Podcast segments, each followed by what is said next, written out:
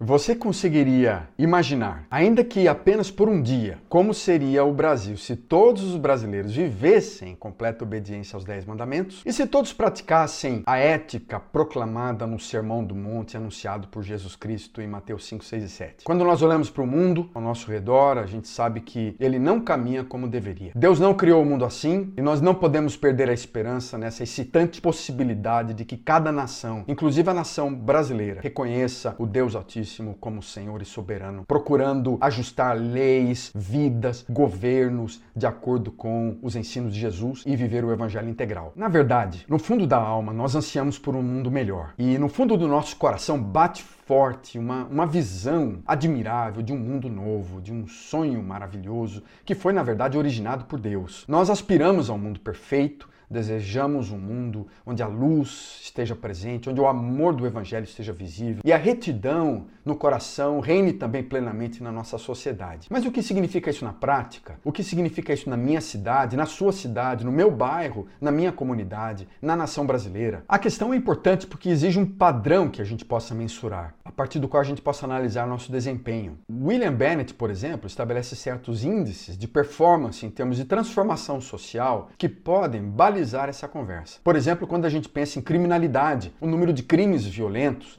crimes juvenis, prisões, punições, drogas. Quando a gente pensa em termos de educação, a performance no Exame Nacional do Ensino, no Enem, vestibulares, gastos públicos com a educação, o nível das escolas estaduais e federais, cotas minoritárias. Quando a gente pensa a performance em termos do comportamento dos nossos jovens, relacionamento com os pais, com irmãos, a gravidez, o aborto, a utilização de drogas e álcool. Quando a gente analisa a performance das nossas famílias com relação à violência familiar, adultério, divórcio, bem-estar da criança, o abuso sexual, a saúde alimentar. Quando a gente pensa em termos de cultura e religião popular, a televisão, a mídia, a internet, filmes, recreação, lazer, a participação nos projetos sociais, os casos psicológicos de saúde mental, como estresse, depressão, ansiedade outros transtornos, e também quando a gente pensa em performance com relação à nossa participação cívica, com direito a voto, a confiança pública nos políticos, o cinismo diante da política, a corrupção, as doações para fins pessoais, a imigração, serviço militar e assim por diante. Como é que nós podemos saber que o nosso trabalho como cristãos está completo ao refletir nesses índices? É importante comparar o Brasil com isso e compararmos uma influência dos valores cristãos e como eles poderiam mudar a sociedade brasileira, transformar a sociedade brasileira. Podemos destacar, por exemplo, a injustiça social com relação a alguns aspectos da pobreza no Brasil, não é? Há mais de 60 milhões de brasileiros na pobreza, gente. O Brasil é um dos países de maior desigualdade social do mundo, semelhante, inclusive, a Botsuana e outras pequenas, uh,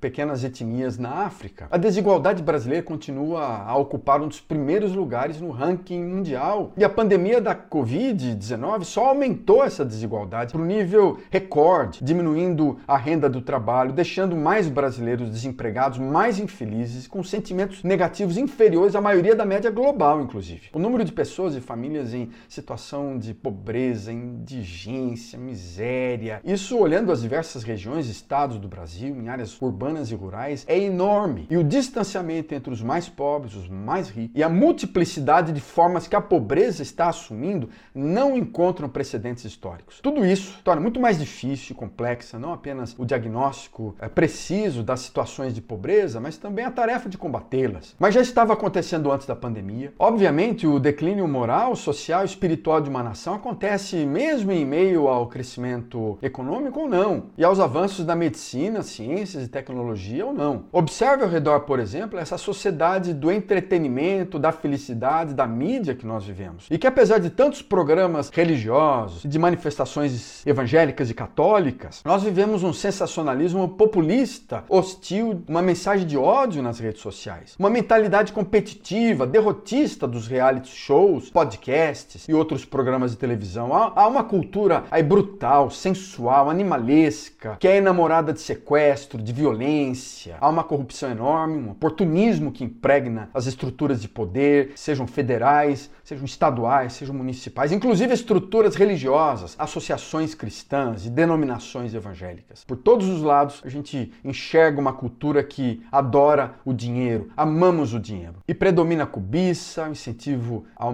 materialismo ao consumo, o arrimo do mais forte, a celebração do famoso, o protecionismo do rico, a tietagem do belo, a desvalorização do fraco, a injustiça da viúva, o esquecimento do idoso, o abandono ao pobre. Será que esse Brasil é menos grosseiro e cínico do que o Brasil dos nossos avós, menos rebelde, menos deprimente do que o Brasil dos anos 60? O estudioso do Antigo Testamento, Walter Brigman, explica essa anomalia do cristianismo que separa a teoria da prática, a vida religiosa da vida social, a vida ativa da vida contemplativa, dizendo que há uma longa marcha dentro da modernidade, dentro do iluminismo, em que esse cristianismo ocidental foi progressivamente privatizado. Ele foi se tornado algo muito individualista em termos de comunidades, em termos de famílias, em termos de salvação pessoal. E a religião e as igrejas se esqueceram de falar a respeito de assuntos nacionais e internacionais. E muitas vezes só traziam esse assunto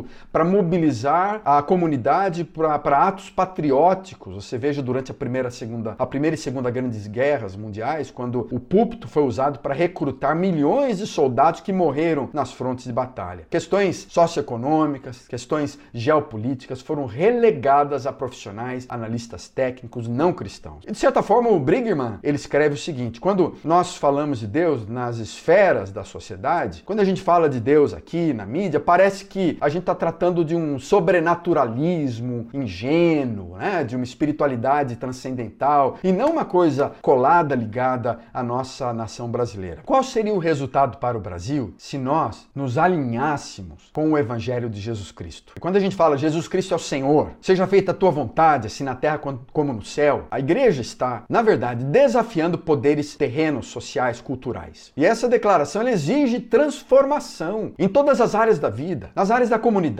e na nossa nação brasileira. E essa é questão de suma importância, porque ela fornece uma visão legitimadora para as diversas profissões, vocações e atividades diárias de cada um de nós na sociedade, numa empresa, numa escola, onde quer que nós estejamos. E se todos vivêssemos então como os dois grandes mandamentos sancionados por Cristo, amar a Deus acima de todas as coisas, amar ao próximo como a ti mesmo. E se isso fosse realmente prioridade na nossa agenda pessoal e social? Obviamente, isso vai retirar a igreja, a comunidade dos cristãos e, e cada um de nós dessa roda viva de buscar apenas nossos próprios direitos, do crescimento é, financeiro, das estatísticas numéricas da nossa igreja local, do sucesso, da prosperidade, do consumismo, do entretenimento e de uma cultura individualista que enfatiza somente uma salvação é, que é se sentir bem, garantia de um futuro nos céus. Essa negligência geopolítica na vida da igreja, portanto, é trágica. O evangelho tem que ser pregado a todas as pessoas, países, etnias, mas esse evangelho deve transformar não apenas indivíduos, mas também homens e mulheres que vivem em comunidades, em relacionamentos, dentro de estruturas pecaminosas, no meio de famílias enfermas, que falam línguas, que participam de culturas. A igreja de Cristo e cada um de nós somos esse grão de mostarda, esse fermento vivo, esse bolsão de vida, paz e luz. E temos um imenso potencial de transformar esse mundo desfalecido, esse mundo agonizante num mundo melhor. E portanto, a vida contemplativa não pode se separar da vida ativa. E elas são iguais perante Deus. Como saber se chegamos lá, se nós não sabemos nem direito para onde estamos indo, né? Então, portanto, a ética social e essa vida de santidade cristã são respostas a um futuro que Jesus tem para toda a criação. E além disso, isso pode nos ajudar a libertar cada um de nós para que a gente toque a vida das pessoas, das nações com mais misericórdia, bondade, justiça e amor. E a gente precisa então de uma visão que possa nos impulsionar à transformação da cidade brasileira, que possa nos impulsionar a sermos melhores cristãos comprometidos com o reino de Cristo em cada um dos nossos bairros, comprometidos com o reino de Cristo na nação brasileira. E assim assista ao próximo vídeo, onde nós continuaremos a tratar desse assunto, pois precisamos de um eixo de referência, padrões correspondentes e um ponto de partida razoável para falar sobre transformação da nação brasileira.